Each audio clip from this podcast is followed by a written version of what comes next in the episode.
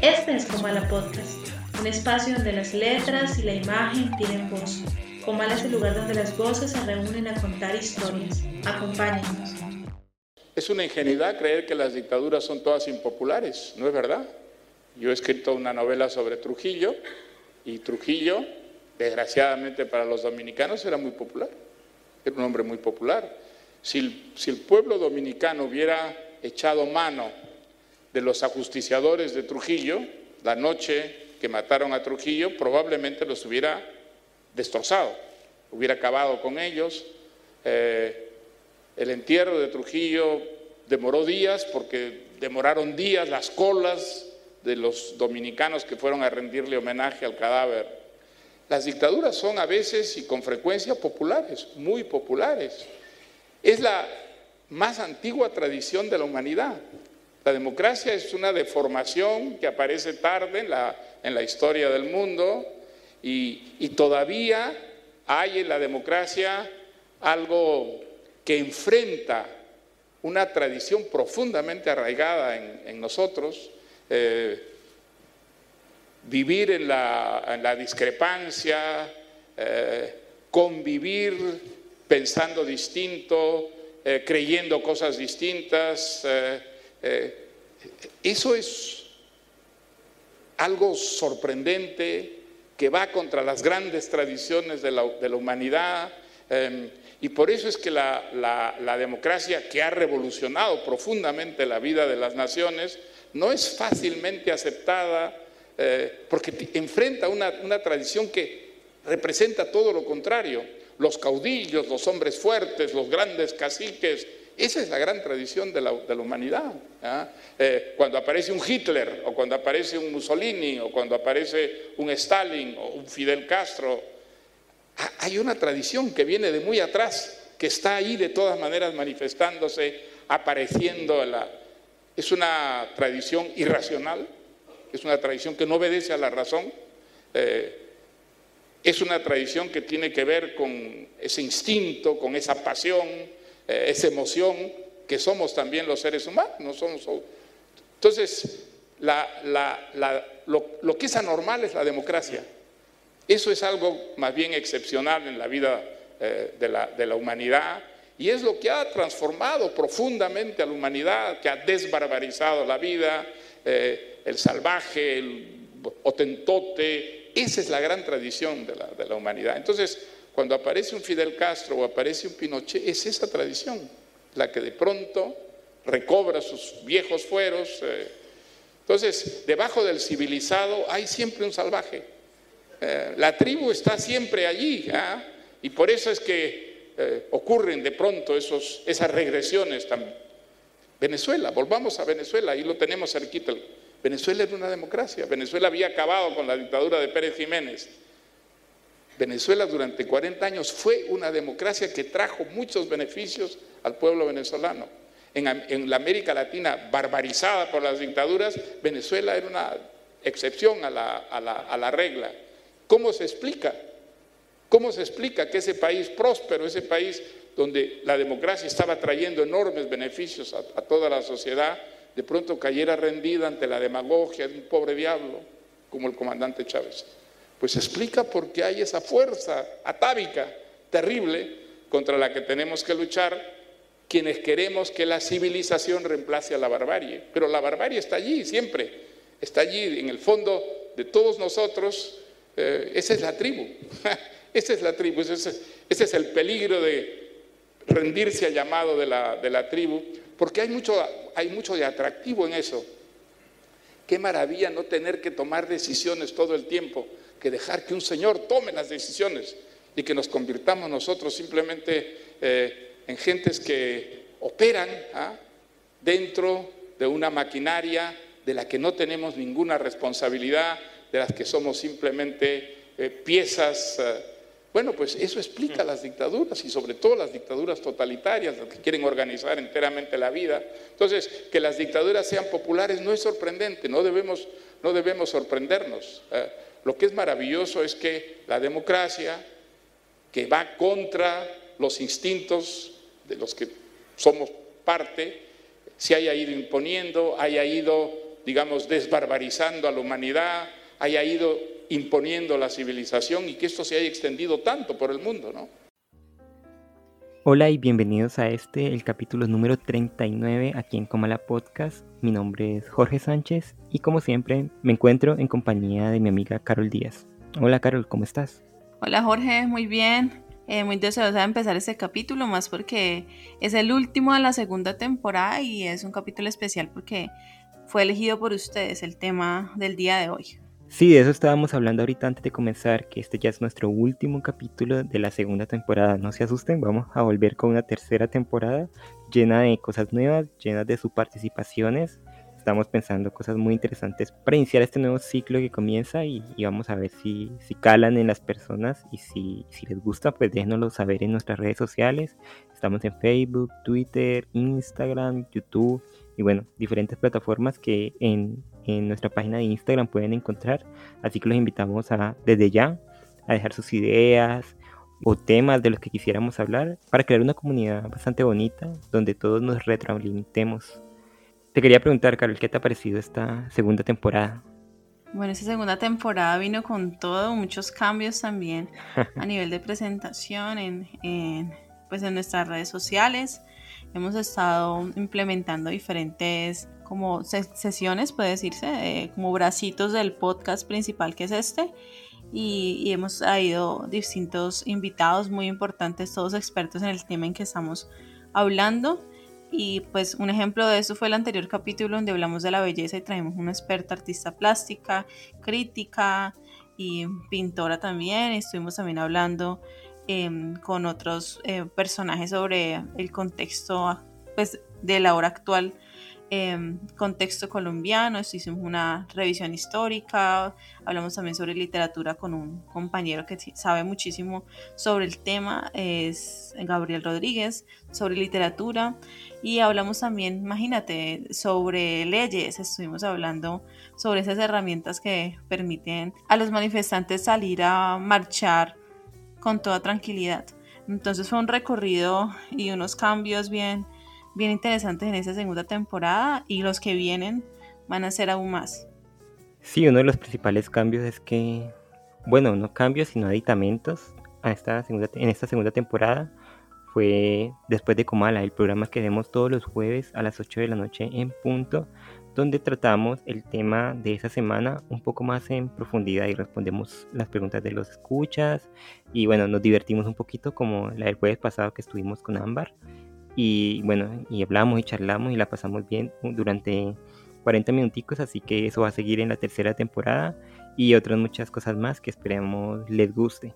Pero mientras tanto terminemos esta segunda temporada, Carol, ¿qué te parece si nos dices las obras de las cuales vamos a hablar hoy?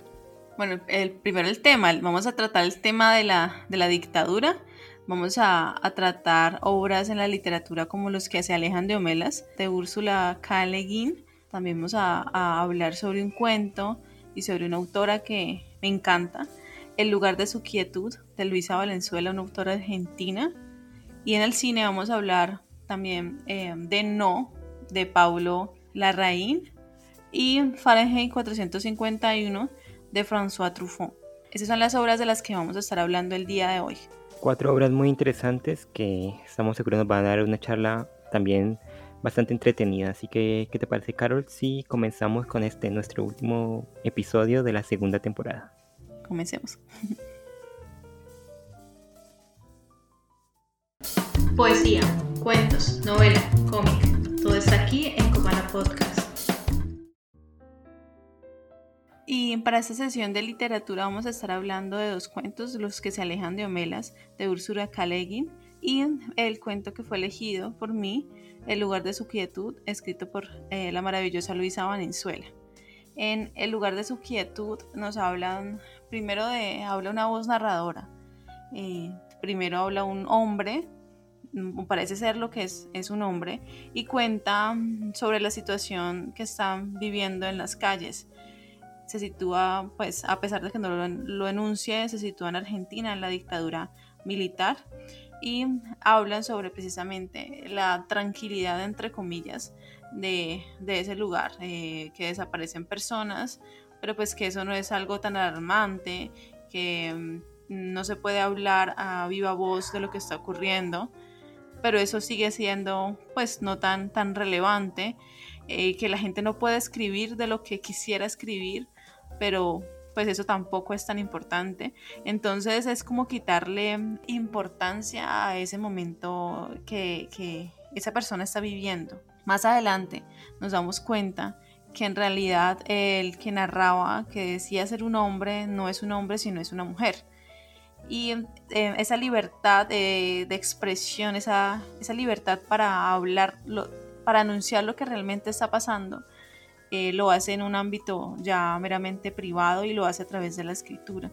Y entonces en ese, en ese cuento ya nos hablan sobre los horrores de la dictadura, sobre la desaparición de, de muchas personas, sobre eh, el silencio de, de, otros que de cierta manera vienen siendo cómplices y la crudeza de, de, esa, de esa guerra y de las desapariciones que, de manera constante suceden dentro de, las, dentro de una ciudad caótica y dentro de una ciudad donde realmente sucede y se vive una dictadura. Y este es a grandes rasgos el lugar de su quietud de Luisa Valenzuela. Para esta ocasión, Carol, para hablar de este tema tan interesante, yo escogí el cuento Los que se alejan de Homela de Úrsula K. Este cuento, aunque no es un relato de terror, a mí, en lo personal, me produce muchísimo, muchísimo miedo porque nos cuenta una situación que puede estar tan cercana a nosotros y en la cual todos nos podemos identificar que nos hace replantear un poquito el valor de nuestra ética y de nuestra moral.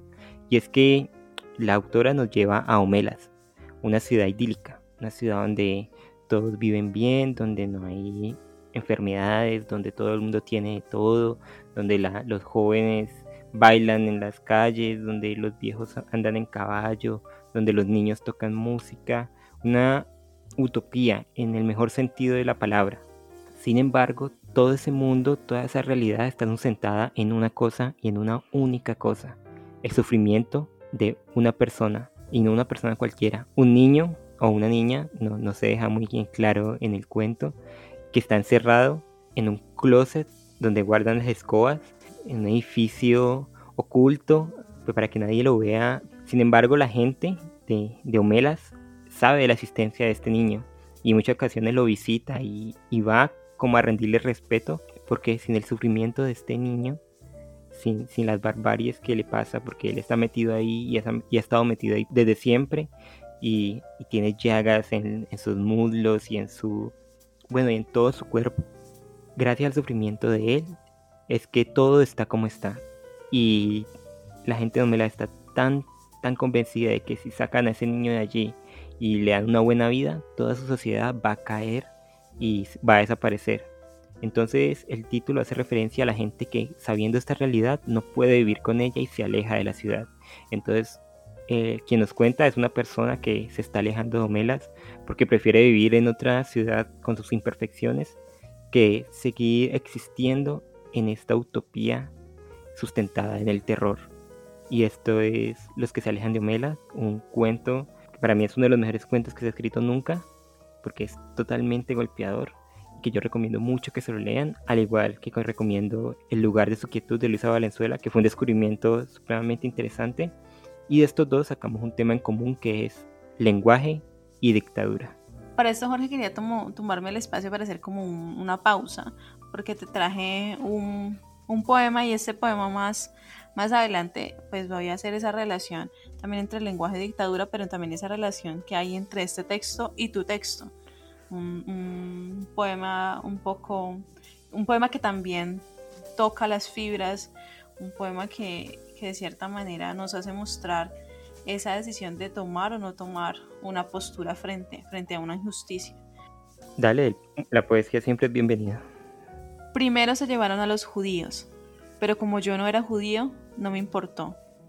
Después se llevaron a los comunistas, pero como yo no era comunista, tampoco me importó. Luego se llevaron a los obreros, pero como yo no era obrero, tampoco me importó. Más tarde se llevaron a los intelectuales, pero como yo no era intelectual, tampoco me importó.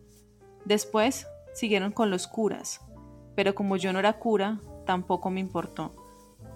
ahora vienen por mí, pero es demasiado tarde. Martín Niemüller. Jorge, y decidí pues em, traer este poema eh, precisamente porque en tu texto, un texto también que es muy desgarrador, se muestra esa relación entre lenguaje y dictadura de una manera que se puede decir muy directa, en el sentido en que eh, al inicio del texto nos muestra cómo esa sociedad está tan feliz, cómo esa sociedad está, es una sociedad utópica, todo está muy bien organizado, pero uno siente, y eso lo siente en ambos textos, tanto en el texto de Valenzuela como en el texto de Úrsula, que hay algo que no encaja, que hay algo que está ahí sin decir eh, en el ambiente como algo pesado. Eh, no, hay una, no hay sociedades tan perfectas como las la que muestran en Omelas, ni hay una sociedad tan, tan perfecta, se puede decir, como tan bien organizada, como donde todos estén tan de acuerdo como en el texto de, de Valenzuela, en la Argentina de Valenzuela. Y eso lo vemos ahí porque eh, en ambos hay algo que no se ha dicho, hay algo que está, que está en el ambiente y que, y que se censura. Me llama la atención el mismo hecho de que los ciudadanos de Omelas lleven a sus hijos a mostrarles dónde se encuentra este niño. Lo llevan y le dicen precisamente eh, como advirtiendo, como mostrando que si no fuera por este niño que está lleno de excrementos, que está malnutrido, que está sufriendo, ellos no, no tienen la misma calidad de vida, no tuvieran la misma calidad de vida como la que tienen ahora. Ese es el, es el lenguaje de lo no dicho, ¿no? De, de aquello que se calla, que, que no se quiere mostrar como una injusticia, porque si eso se llega a mostrar como una injusticia, si se pronuncia incluso esa palabra, pues necesariamente esa sociedad va, eh, va en decadencia, va a caer. Y a ellos les gusta esa comodidad.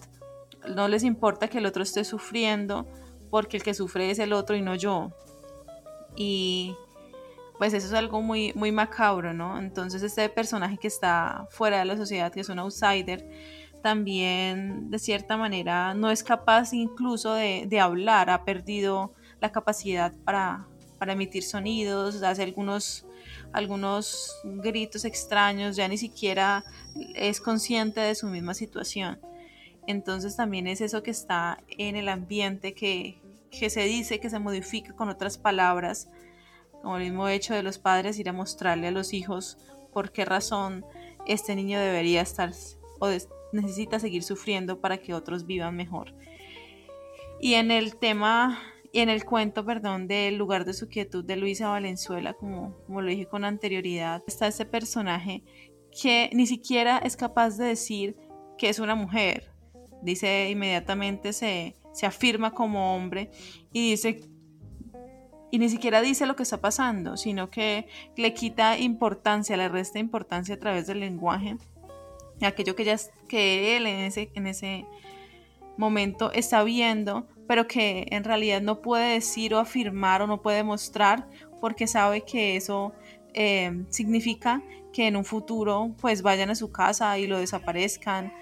Y entonces solamente es capaz de, de afirmar que eso está pasando, de contar que eso está pasando y, lo hace a través de la escritura cuando lo hace en la esfera de lo, privado, cuando está en lo público y es él, no es capaz de, tomar eh, la vocería, de hablar, pero cuando está en lo privado, por el mismo terror, se autocensura de cierta forma y solamente es en lo privado cuando es capaz de, de informar o de mostrar eso que está ocurriendo. Y acá traje una cita del cuento.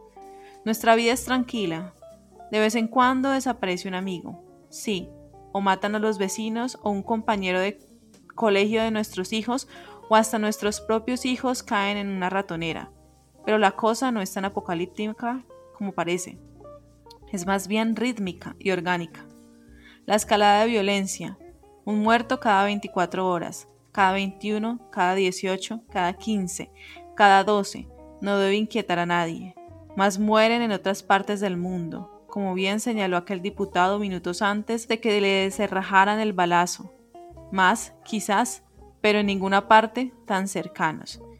Se mira que no sé si, si, si lo tomaría tanto en el lugar de su quietud por el lado que tú lo tomas el lenguaje. Yo creo que el lenguaje en este cuento crea una realidad y nos muestra una realidad. Y, y, si tú lo divides en dos, como lo haces, de esta persona conformista, esta persona resignada, y de la otra persona que a través del lenguaje combate un poco eso y nos muestra la realidad de lo que está pasando, entonces se crean dos realidades. Dos realidades que son como una moneda, que las caras de, de una moneda. Yo creo que ese es el sentido más importante de un lenguaje, sobre todo porque nos hace entender la situación de las personas que están sumergidas en esa realidad, en la realidad de una dictadura. Y Luisa Valenzuela me imagino que vivió la, la dictadura de Videla una dictadura supremamente cruenta como todas las dictaduras y que vivió en carne propia las desapariciones, las muertes y bueno, las masacres y bueno, y todo el mal que hizo, que hicieron este grupo de militares. Eh, sin embargo, la realidad que crea esta, la autora o, el personaje que, que, que ella pone a hablar nos muestra a una sociedad resignada, a una sociedad vencida por la dictadura, a una sociedad que a la larga no, no puede salir de, ese microcosmos en donde se encuentra y que lo único que tiene por hacer es como resignarse, resignarse ante esa realidad porque, porque los asfixia y no pueden hacer más. Y al, final del cuento, que es esta otra, otra realidad que tú dices que, que delata lo que verdaderamente está pasando en la Argentina en ese momento, le lega el papel de transformador le lega el papel transformador al futuro. Tanto así que, ya vemos que eh, ese personaje, eh, aunque está advirtiendo de lo mal que está viviendo, no puede hacer nada y, se ve impedido en hacer nada. Igual que los que se alejan de Homelas, porque el silencio de, de los habitantes de Homelas también es una forma de lenguaje y su actitud ante la vida y ante esa realidad tan cruenta también es otro lenguaje que nos hace entender cómo son las personas de Omela, cómo son de no solo de, egoístas, sino de resignadas, porque vemos que existe otra realidad, existe la realidad de los que se alejan de Omelas, que muy bien todos podrían decirse, no, me voy de Omelas, y, y esta persona que está metida ya en ese cajón y está sufriendo, saquémosla de ahí y démosle una vida digna. Sin embargo, entendemos a través del lenguaje, a través del silencio y, y, de, y de los comportamientos de las personas, cómo son esa gente, cómo son de egoístas y cómo solo piensan en sí mismos, aunque podríamos decir que piensan en la colectividad, pero no, yo creo que cada uno piensa en su, en su bienestar y en lo que representaría para ellos el dejar libre a este pobre ser. Sí, yo también estaba pensando eso, de hecho ellos mismos son, este narrador de Homelas no es capaz de expresar esa injusticia, solamente se aleja y eso lo hace aún más cómplice al dar la espalda sabe la situación de este niño, sabe esta mm, sociedad como un vampiro se chupa la vida de, este personaje que, que precisamente es el débil pues de la historia, pero solamente se aleja, no hace nada. ¿Tú creerías, Carol, que en esa sociedad de Homelas, que es tan perfecta como ellos lo ponen, podría existir una revolución? Para allá voy, sí, yo también me estaba preguntando qué pasaría si alguien em, eh, toma la vocería y decide sacar a este niño de ese lugar eh, donde lo, han tenido toda su vida, ¿qué pasaría si eso sucediera? Pues necesariamente la sociedad se vendría abajo, porque ellos, entre ellos mismos no podrían ver cómo, cómo esa sociedad tan dañada y tan macabra chupa la vida de este personaje y nadie es capaz de de sacarlo de, ese lugar, nadie es capaz de darle una vida digna, porque todos tienen el temor a que sus vidas sean destruidas. Y eso sí pasaría si, si sacaran a ese niño de ese lugar. Esa sociedad se vendría abajo. Creen que pasaría eso, pero no están seguros. Sí, no, no están seguros. Pero tú crees que ellos podrían... ¿Qué, qué pasaría si sacaran a ese niño de ese lugar? ¿Tú crees que ellos podrían, podrían, no sé, eh, seguir el mismo hecho de esa creencia también implicaría que la sociedad se cayera, solamente por el mismo hecho de sacarlo de ese lugar, pero también por el mismo hecho de que alguien se atrevió a hacerlo, se atrevió a romper esas leyes. No sabría yo decir si estoy de acuerdo con eso que dices, porque creo que si alguien de alguna manera pudiera sacar a ese niño de ahí, la sociedad se reestructuraría de alguna manera para volver a, a su status quo y no perder o perder lo mínimo de ese, de ese acto. Me explico, o sea que, no sé, pondrían a otro niño allí, porque en algún momento de la vida, este niño, el primero, el que está allí, el que nos cuenta la, la autora, va a morir de alguna u otra manera, sobre todo con el cuidado que le dan, va a morir. Entonces, ¿qué? Cuando muera, ¿qué? La sociedad se va a caer. Y yo me imagino que cuando muera ponen a otro. Yo creo, Jorge, que, que si el mismo hecho de, como tú mismo lo dijiste, em, se reemplazan a este niño que ya está eh, en malas condiciones por otro niño, pues va a seguir la sociedad como, como está. Pero si en este caso alguien, como dije y me repito, logra sacar a este niño de ese lugar, está dando, está mostrando que hay otras posibilidades. Yo creo que muchas personas también han despertado precisamente porque han visto que existe otra manera de hacer las cosas.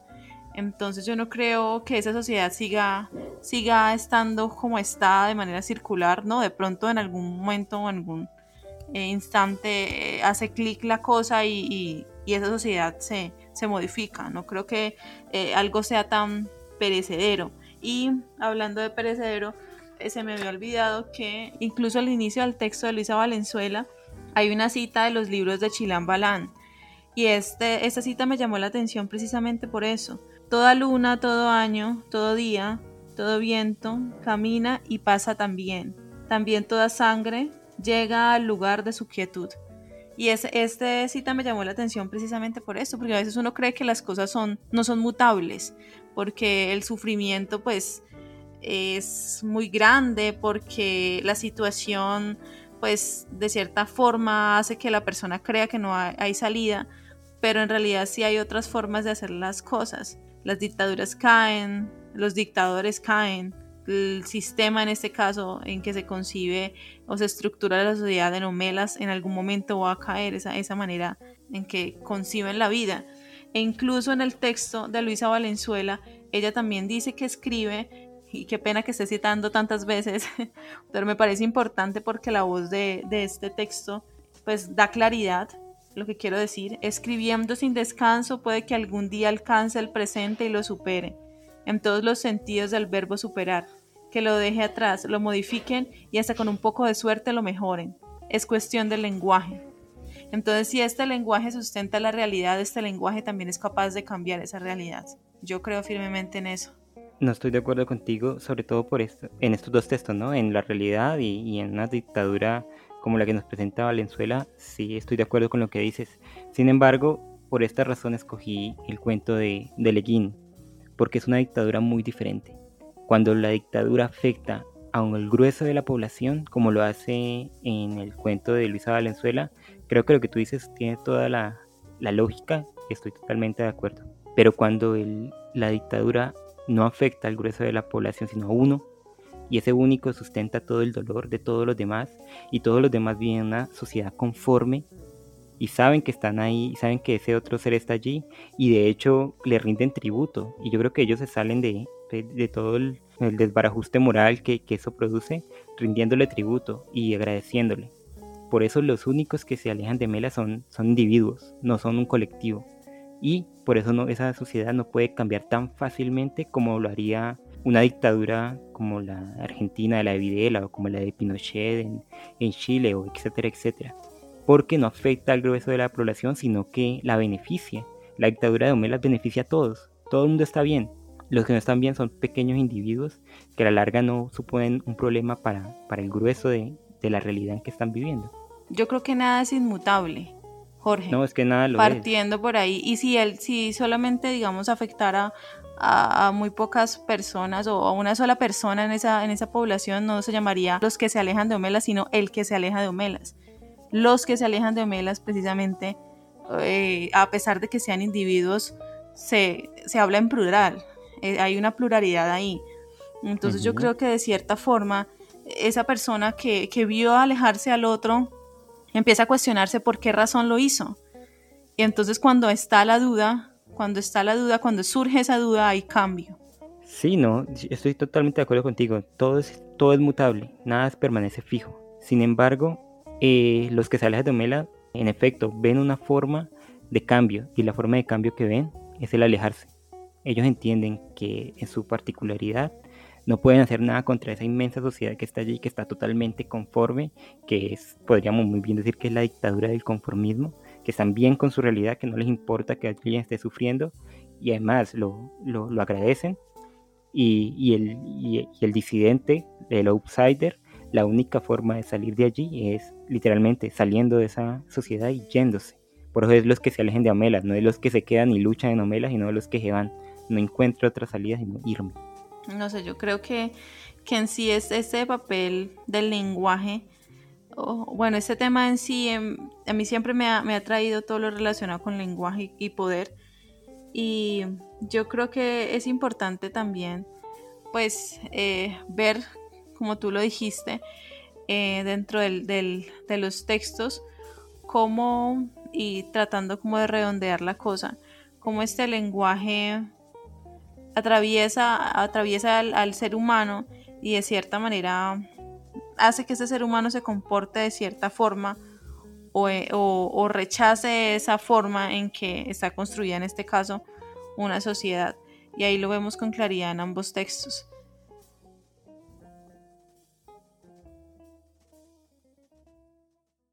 Películas, series, cortometrajes, videos musicales, todo está aquí en Comala Podcast. En la sección de cine, tanto Carol y yo escogimos obras supremamente interesantes y bastante alejadas en el tiempo, pero que se relacionan mucho a través del tema de las dictaduras, que fue el tema elegido por ustedes, nuestros escuchas a través de las redes sociales. Así que la obra que escogí yo fue Fahrenheit 451 de François Truffaut. Esta obra está basada en el libro homónimo de Ray Bradbury, como no, siempre Ray Bradbury en nuestro podcast y nos habla de una sociedad en, una realidad alterna. Yo no diría que es un futuro lejano o cercano, sino una realidad alterna donde los bomberos se dedican a quemar libros. Su profesión es ir a las casas de, de, sospechosos, buscar libros y quemarlos, porque los libros en esta sociedad son vistos como algo peligroso, algo que la gente debe olvidar, debe, debe dejar a un lado y concentrarse en el cuerpo, en los deportes, en su belleza, más en la superficialidad del ser que en las ideas y en la filosofía y en el arte. No, los libros tienen que ser algo olvidado, que no sirve para nada. El personaje principal es un bombero, un bombero de estos que queman, que por cosas de, del destino comienza a interesarse en los libros y comienza a leerlos y encuentra toda la sabiduría que ellos esconden.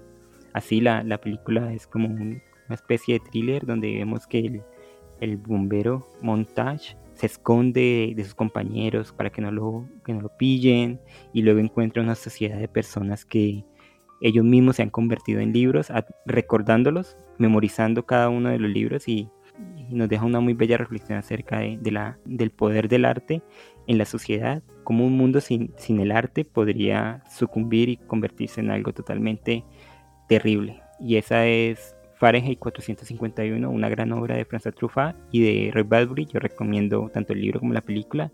Y ahora Carol nos va a hablar de No, de Pablo Larraín. Bueno, te voy, a, te voy a confesar algo, Jorge. Yo veo esa película y me duele el corazón. Leo el libro y me duele el, corazón. Ay, sí, yo. La, escena, Carol, no, sé si recuerdas de la escena donde la, la, la, anciana está en medio de los libros y los van a quemar y ella se, se sacrifica tanto en el libro como en la película, sí, a mí se me aguaran los ojos realmente. Mm. Es que es muy, muy cruel ver eh, cómo, lo que uno ama, viene otra persona y destruye lo que uno ama. Sobre todo, bueno, yo soy amante a, los, a los libros físicos, entonces imagínate donde le quemen los libros. No. no, y cómo la gente se puede sacrificar por, por eso que ama, por, por, por la literatura y ver en ella algo tan poderoso como para entregar su vida. Tenía que decir esto porque no iba, no iba a poder avanzar. Bueno, yo traje la película No de Pablo Larraín, es una película chilena y nos habla de René Saavedra, cual es un creativo cuyo trabajo es, de resaltar.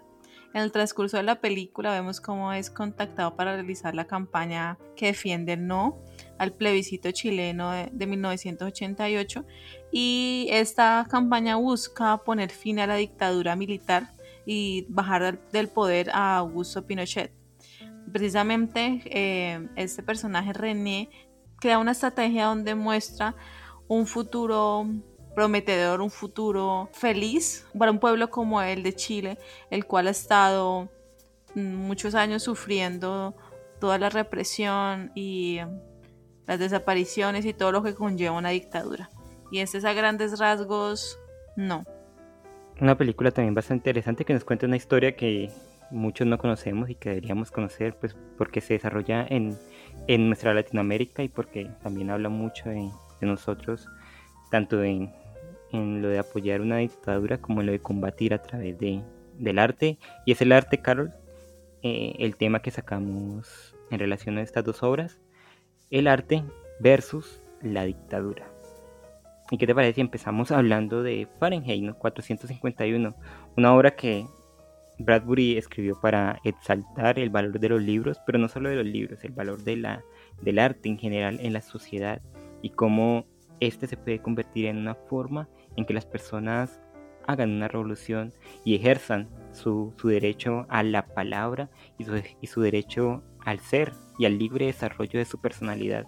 Y yo aquí no creo que tanto la película como el libro estén, no estén hablando de partidos políticos ni, ni ideas contrarrevolucionarias de, de partidos políticos en concreto, sino que nos está hablando del poder del individuo y de cómo sus pasiones pueden ayudarlo y ayudar a, sí, ayudar a su comunidad, a su, a su, sociedad a salir adelante de una situación tan cruenta como, como es la de una dictadura, que es esta muy parecida, no sé Carlos si te, parece a la de 1984 de Orwell, que está donde, donde se desarrolla la, la trama de Fahrenheit. Y lo mismo pasa con No, de la Raín, donde vemos que la idea del personaje principal, que es este publicista, que lo vemos como un poco desencantado de todo e incluso conforme con la realidad, ve, él encuentra en el arte y en la alegría del arte y en la alegría de la vida la forma o la única forma de luchar contra las injusticias que, se viven en su país en ese momento. Y yo creo que esto es loable ver cómo ambos, ambos, ambas obras toman el arte como su arma principal y sin derramar una gota de sangre, sin derramar, sin, provocar ninguna clase de lío más allá del que puede provocar eh, con una excelente narrativa. A mí me llama la atención porque precisamente no es curioso que todos los, pues todo el gabinete de Pinochet buscaba o pensaba, mejor dicho, que iban a hacer una, una, una, campaña, una estrategia de marketing donde mostraran los horrores de la dictadura, donde mostraran cómo desaparecían las personas, cómo las torturaban, pero por el contrario, eh, ellos entendieron que mostrando esas imágenes era una manera de también de dar miedo a las personas y que estas personas no votaran por el sí, ellos en cambio decidieron mostrar un futuro prometedor, decidieron mostrar a través de esas imágenes de, el lenguaje también cinematográfico, cómo, cómo, el futuro los espera, cómo el futuro es, eh, está ahí, un futuro prometedor, un futuro agradable y un futuro que de cierta forma va a ser una, equidad para, para todo el pueblo chileno y eso es algo que, es llamativo. Sin embargo, mira que estuve leyendo por ahí y me di cuenta que a muchas personas no les gustó la película porque eh, decían que, o estaban en contra de la película, porque decían que esta, esta película les quitaba de cierta forma esa... Mm, esa parte donde, donde mostraban cómo el pueblo chileno se rebelaba contra Augusto Pinochet y lo reducían a solo una campaña, en una estrategia de marketing. ¿Tú estás de acuerdo, Jorge? No, no estoy de acuerdo para nada. Yo creo que la parte de, la rebelión de, la sociedad chilena es importante y creo que ya se puede narrar de, en una película. Sin embargo, creo que esta película, la, en esta película la raíz nos quiere mostrar como un fragmento curioso de la historia de, de Chile porque que le dieran 15 minutos a la oposición en Chile en ese tiempo con esa dictadura era algo supremamente fantástico, como que increíble. Y todo esto fue gracias a, la presión internacional eh, hacia la dictadura de Pinochet. Entonces creo que ese fragmento ayudó, esa campaña publicitaria ayudó a, a toda la lucha. No solo fue la campaña publicitaria la que hizo todo, sino que fue como un empujón interesante que se debe resaltar que, yo no, le veo nada de malo que se resalte solo ello, porque pues tampoco se puede hacer una película de todo lo que pasó en la dictadura de, Chile, porque pues quedaría como muy, muy floja la película. Entonces me parece que el director quiso, quiso mostrar eso, el, poder de, las ideas y el poder de, de, actuar diferente a lo que todo el mundo esperaba, porque es, es verdad lo que tú dices, la oposición creía que iban a mostrar las masacres, los muertos, los desaparecidos, las mujeres, las madres llorando, mejor dicho, todo lo peor que pasó en ese momento. Sin embargo, estas personas crearon la campaña de publicidad eh, a favor del no, veían una, una Chile diferente, una Chile que había sobrepasado todos esos horrores y que miraba al futuro, no una Chile que se concentraba en lo malo, sino que además de eso, además de, ver que, que, estaban pasando cosas terribles, también habría un, un pequeño espacio para la esperanza, para la alegría, ¿no te parece? Sí, claro, les mostraron esas posibilidades, que todavía eh, el pueblo chileno tenía la posibilidad de disfrutar, sobre todo de, hablar y, de contar y de mostrar ese, ese sufrimiento y hacerlo de manera libre, pero también de disfrutar de ese montón de cosas que no pudieron disfrutar cuando estaba la dictadura. Y hablando, Jorge, un poquito también de, la película de Fahrenheit, de la película de François Truffaut. Mire que hace poco, bueno, hace mucho, leí un, como una, no sé cómo llamarlo, eh, algo curioso, no sé, como una, anécdota más bien, mm, don, que sucedió en la dictadura de Argentina y viene mucho al caso precisamente por todo todo el cuento de los libros, todo, todo lo relacionado con el libro y con, y con lo que el libro es. Te la voy a contar. Resulta que cuando el coronel Jorge Alberto Marín Cola llegó al campus de la Universidad Nacional de Luján, eh, salió el, director Emilio eh, pues, de la universidad y lo primero que este militar hizo fue tratar de interrogar dónde estaban las armas. Y el señor director le dijo que las armas estaban en la biblioteca, pero el militar no entendió, no captó esa, lo irónico y fue y mandó a sus hombres a revisar a la biblioteca y obviamente pues no encontraron nada, sino solamente libros. Y esa es una anécdota eh, poderosa que de cierta forma se, se relaciona con, con lo que es Fahrenheit, porque en esta sociedad donde es, se prohíbe pensar porque los libros también nos llevan a reflexiones, cuestionan lo que somos. Se prohíbe pensar, se prohíbe escribir. Y es eh, de cierta forma, Jorge, yo estaba mirando que es algo chocante ver cómo, cómo en, las paredes o cómo, cómo la, la ciudad, cómo en ninguna parte hay letras. Y eso es chocante. Eso es, eso es molesto. No sé si a ti también te pareció, para, alguien que, un ser humano que está acostumbrado precisamente a la lectura, precisamente a esa relación tan íntima que hay entre el lenguaje y la persona como tal.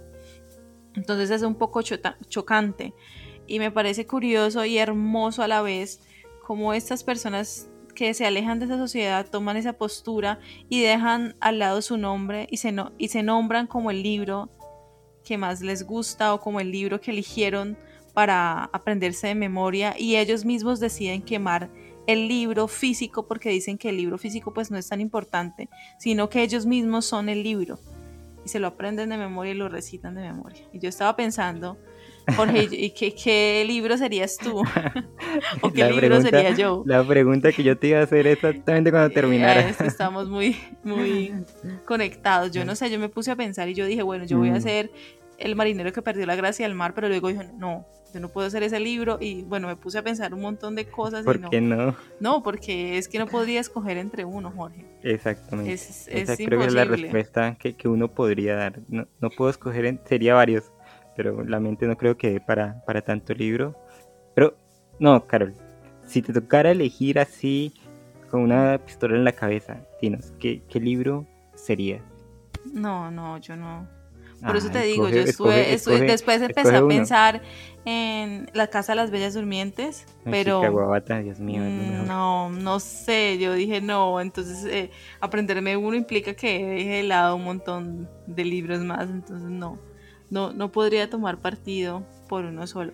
Y hablando pues todas las cuestiones de también de la relacionada con la lectura, con el, lo poderoso que es el arte y con esa posición tan, tan importante que es eh, precisamente amar un libro, amarla eh, o expresarse a través de, del arte.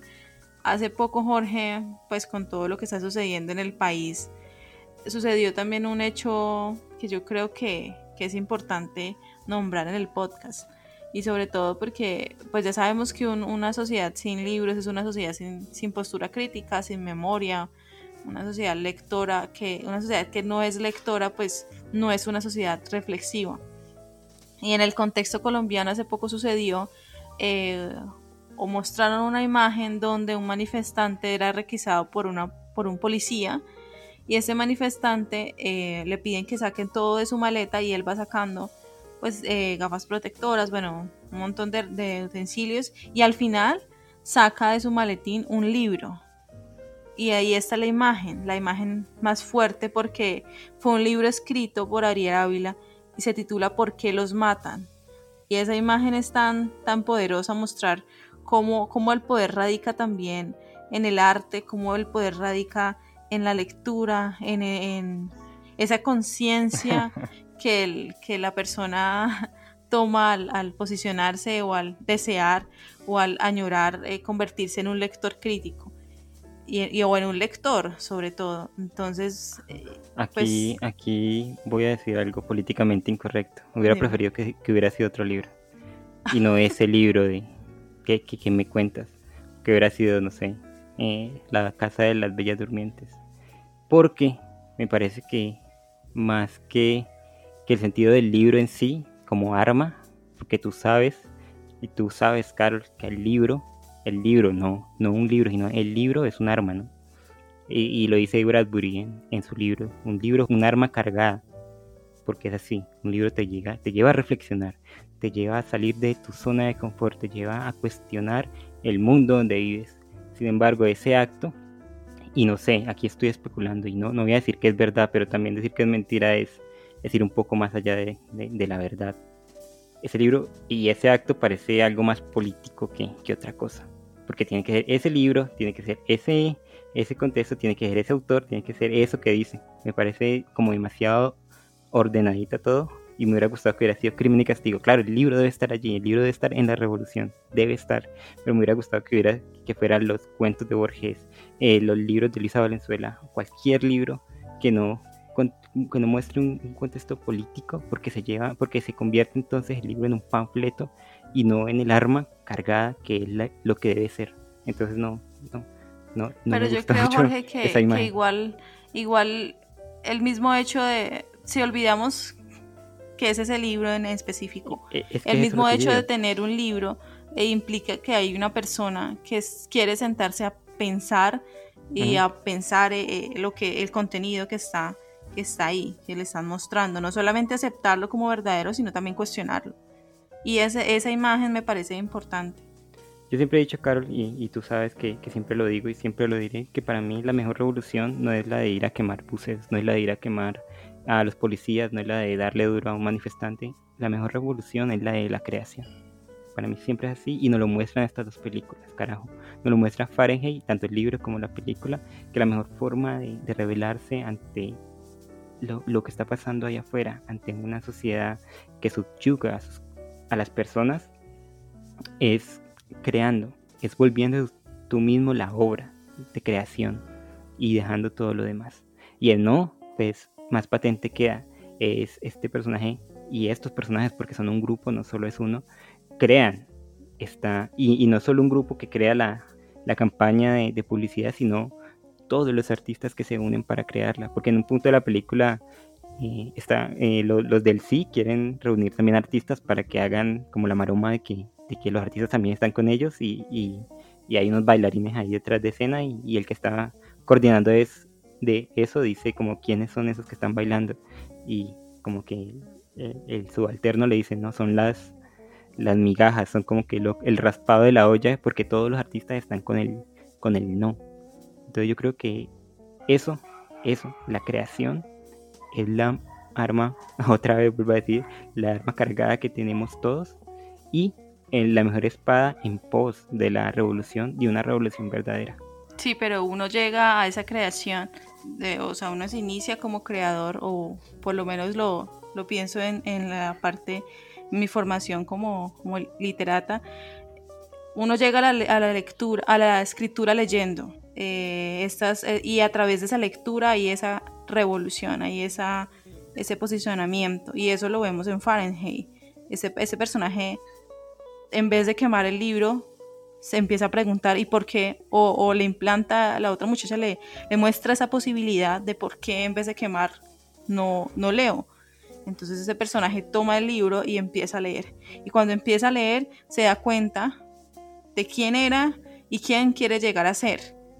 Y es precisamente cuando deja esa sociedad de, eh, abandona esa sociedad y ya se posiciona como, como alguien lector, como alguien que ama la lectura y como alguien que obviamente está en contra de esas prohibiciones porque entiende que, que pues que vivir en la sociedad es, es vivir por vivir solamente. Y es justamente eso, eh, aprender a, entender que antes de, de todo escritor, escritora, de todo artista, pues hubo un amor por ese arte, hubo ese acercamiento primario. Y en este caso lo hacen a través de, de la lectura. El pensamiento crítico, yo creo que es el impulsa, es ese impulso que, que de alguna manera todos tenemos antes de, pues de, de entregarnos a la creación, como una inconformidad con, con, el mundo en que vivimos, no importa si sean dictaduras o no. De una manera, de alguna u otra manera, tú estabas inconforme con la realidad en la que vivías y de esa manera comenzaste a pensar críticamente y llegaste a los libros y de los libros pasaste a la creación. Y creo que sí, es como una carrera de relevos que, que para quien está escuchando esto y es muy joven, yo creo que cosechar el pensamiento crítico es una de las mejores maneras de meterse a este mundo de la creación. Y el, pensamiento crítico quiero decir que critique todo lo que, lo que vea, sea de la postura, sea la, sea la postura que, que, a ti te agrade o no, todo se puede criticar de alguna manera. Y, sí, y que una vez, sí, todo es cuestionable. Y, y, que una vez hechos estos cuestionamientos, elijas la mejor postura que, que más te agrade o ninguna, como, como en mi caso. sí, claro, claro. Uno llega, y uno se da cuenta que en realidad todo, toda su vida va a estar formando ese pensamiento crítico, como dijimos al inicio del podcast y en, y en la parte ya de, de cine, perdón, y en la parte de, de, literatura, dijimos que todo es mutable, todo es cambiante y ese pensamiento crítico lo alimentamos también eh, al acercarnos a las artes, al acercarnos a la literatura, al cine. Y qué mejor manera de hacerlo que también escuchando sus voces, porque no solamente somos nosotros los que hablamos, sino también queremos que formemos en conjunto ese pensamiento creativo y lo hagamos también a través de, de esos otros espacios que hemos abierto para ustedes.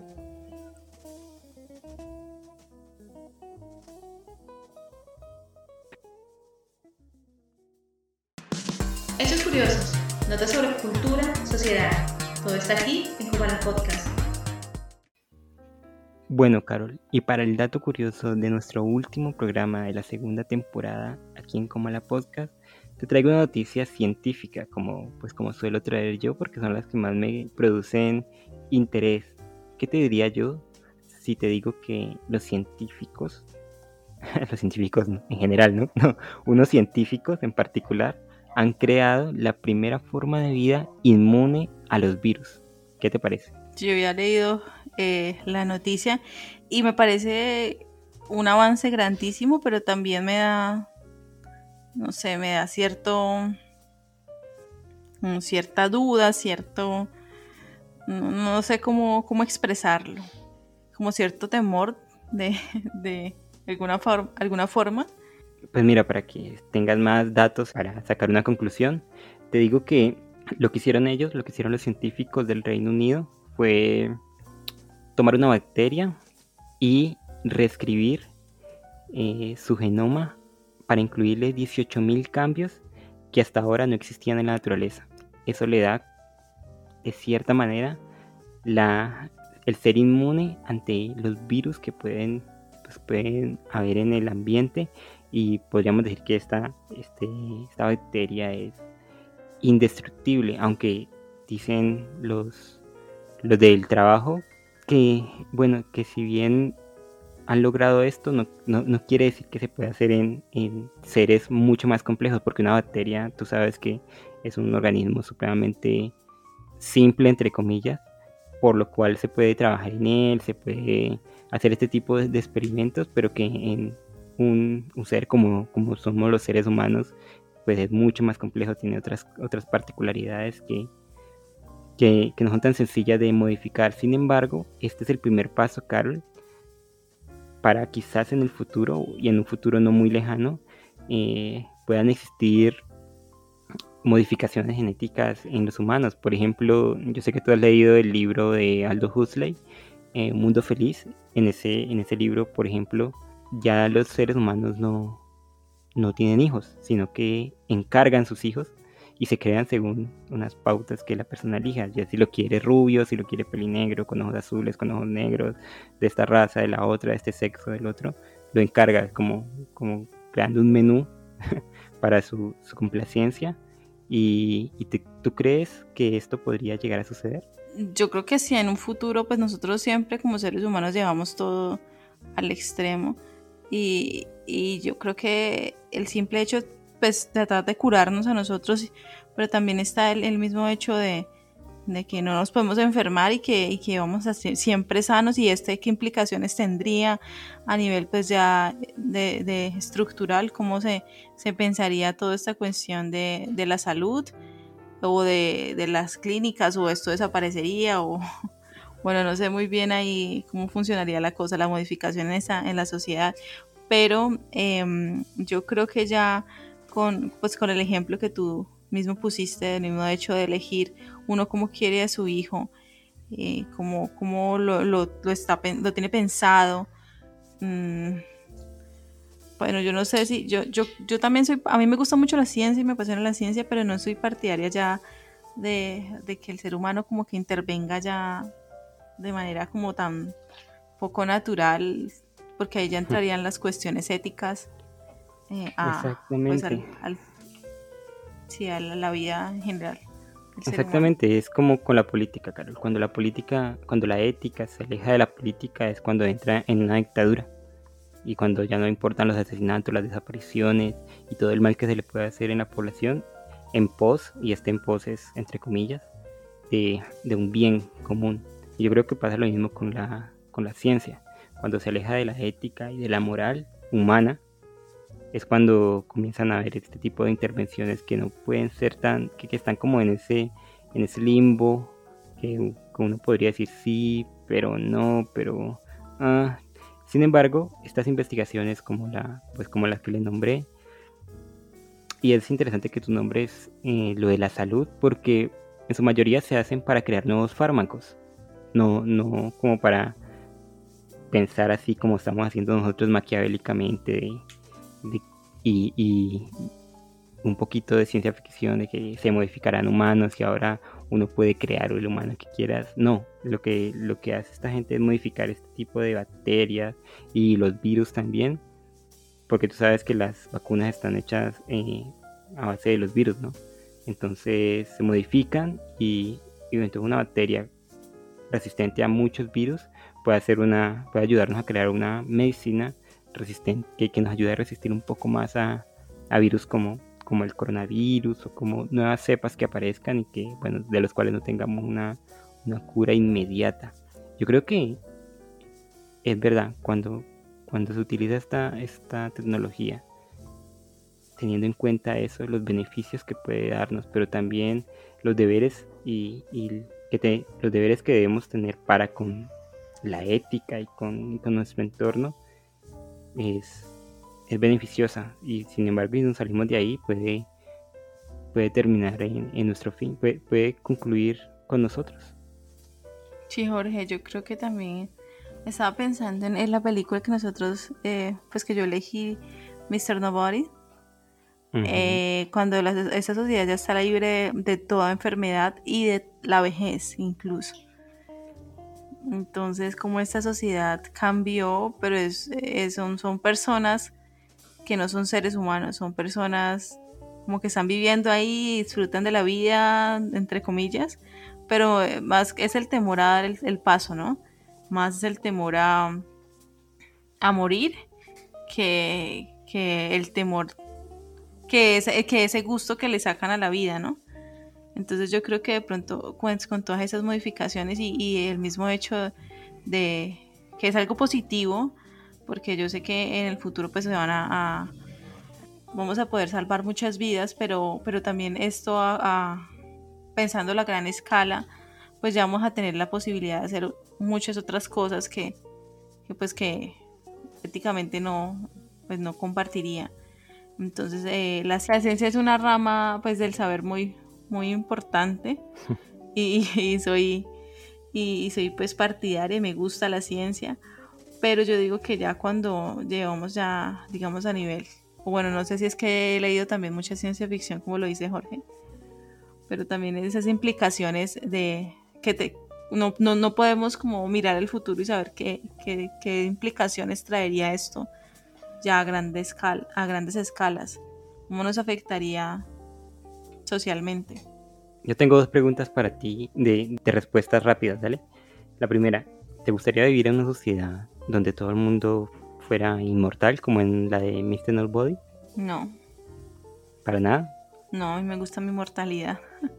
Entonces, la segunda pregunta es, ¿te gustaría vivir en una sociedad y te gustaría que la ciencia llegara a tal punto donde se extendiera la vida del ser humano, que no fuera eterno, sino que digamos extendieran a los 150 años, que hoy en día parece algo improbable, pero yo creo que con el tiempo se va a poder extender a los 120, 130 y digamos que a los 150. ¿Te gustaría vivir en ese en un mundo así?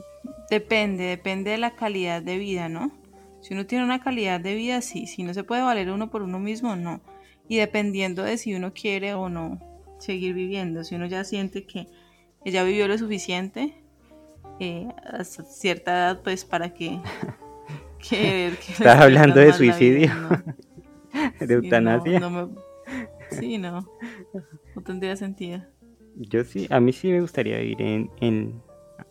Yo sí soy egoísta, yo no, no, no, no, no digo que no me gustaría vivir en una ciudad inmortal, porque me gustaría ver a dónde nos lleva el futuro.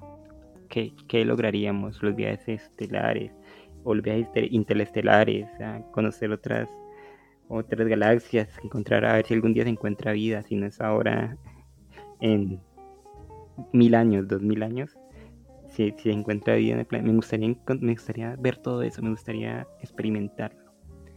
Pero también, como tú, me gusta mi inmortalidad y, y, me gusta entender que en algún punto de la historia ya no estaré y que eso hace que pues, como que valga un poquito todo lo que estoy haciendo y que me esfuerce un poco más por las cosas.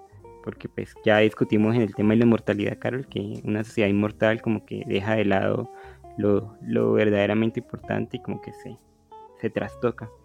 Sin embargo, en, en una sociedad que, que, podamos vivir un poquito más, 150 años, yo creo que, que sería interesante. Claro, siempre que tengamos una calidad de vida buena, ¿no? No es que vamos a llegar a los 150 años ahí como una pasa tirada en una silla, vueltos nada, ahí sí ya para que uno vive. Entonces, dale Carol, y con esta buena reflexión, como siempre nos caracteriza, eh, terminamos nuestro capítulo número 39 y el último de la segunda temporada. Yo quiero decir a, como algo personal que agradezco a Carol por habernos acompañado esa temporada. Fue complicado, yo estuve allí, fue complicado tanto para ella como para mí. Fue complicado contactar con las personas, fue complicado lo de las redes, fue complicado un montón de cosas. Sin embargo, los beneficios son tan interesantes y, las cosas que conocemos y que aprendemos son tan, tan llenadoras que yo creo que todo lo, digamos, entre comillas, malo o, adverso que puede ser, queda pequeño ante lo, mucho que nos da. Así que agradezco tanto a ti, Carol, como a, a, toda la comunidad por habernos acompañado en estos 19 capítulos de nuestra segunda temporada y los invito a, que nos sigan escuchando, eh, que sigan que escuchen los, los capítulos antiguos, que eh, les aseguro que, que, vamos mejorando. y los invito a que estén pendientes de, de nuestra tercera temporada, que no va a demorar mucho y que venimos con toda, ya les digo que sí. Sí, muchas gracias a ustedes también por estar presentes, a ti Jorge también por la disposición y también para comentarles que igualmente salimos a vacaciones, pues dejamos un, lapso para salir a vacaciones, pero eso no significa que nos vamos a desconectar totalmente de las redes. Estaremos posteando ciertas cositas ahí, estaremos haciendo ciertas dinámicas para que no nos olviden. Eh, y también eh, pues estaremos dando como esos visos de, de lo que será la tercera temporada que se viene con toda. Muchas gracias por la disposición. Les recuerdo que los capítulos siguen estando en las distintas plataformas, que las películas también están y los textos en, Facebook, en la fanpage de Facebook para que ustedes vayan y los consulten, que estamos en TikTok, en Twitter, en todas las, redes sociales posibles y, también en iVoox, en YouTube, en Spotify, bueno, etcétera, etcétera. Entonces también vayan, dense la vueltica por allá y revisen si les hace falta escuchar algún capítulo. Entonces también lo escuchan y nos dejan sus comentarios. Muchas gracias por, por escucharnos el día de hoy. Y a ti también muchas gracias Jorge. Los esperamos ya para la tercera temporada. Un saludo y hasta la próxima. Hasta la próxima.